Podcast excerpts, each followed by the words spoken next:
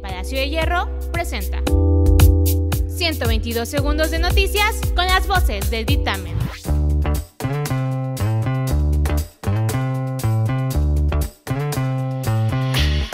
Yo soy Jalil Beiruti y estas son las noticias del día. Este lunes, durante la rueda de prensa mañanera, el presidente Andrés Manuel López Obrador aseguró que personal de salud del sector privado ya ha sido vacunado contra COVID-19.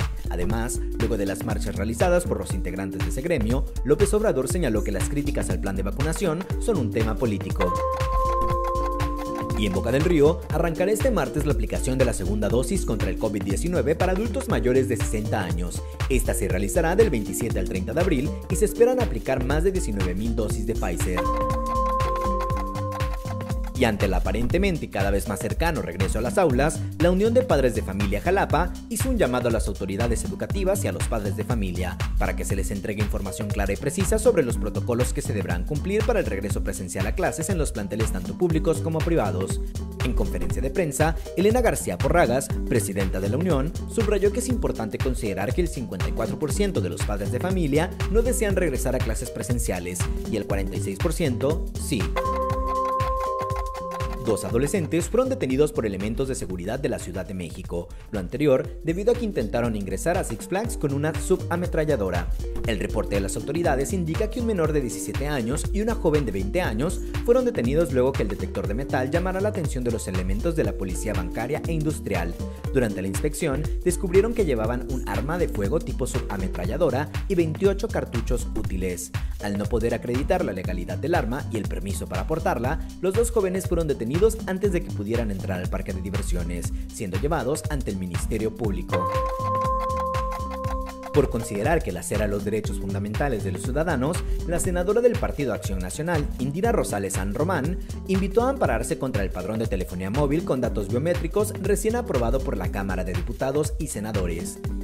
La entrevistada dijo que un juez concedió el primer amparo en contra de la reforma de la Ley Federal de Telecomunicaciones y Radiodifusión, publicada el pasado 16 de abril y que exigirá a los usuarios sus datos biométricos para el registro de teléfonos celulares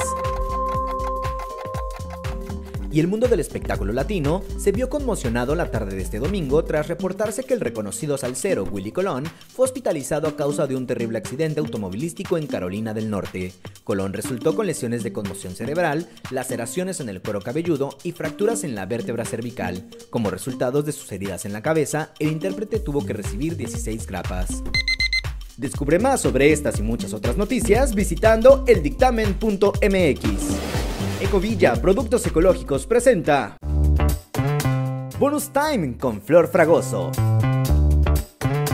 En el Bonus Time de hoy, la cineasta de origen chino Chloe Zhao hizo historia la noche del pasado domingo al llevarse el Oscar a Mejor Dirección por la cinta No convirtiéndose en la primera asiática en obtener este galardón.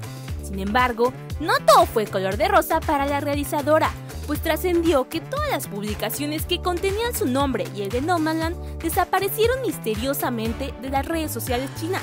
Y tampoco se hizo eco de su histórica victoria en los principales medios de comunicación de su país. Conoce la razón de este lamentable hecho entrando a nuestra sección de showbiz en editamen.mx y no te pierdas la cobertura de lo que sucedió en la entrega de premios Oscar. Además, te contamos la verdadera razón de la eterna rivalidad entre Luis Miguel y Cristian Castro.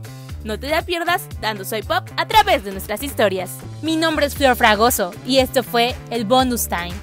No te olvides de seguirnos en nuestras redes como arroba el dictamen y dejarnos tus opiniones en los comentarios.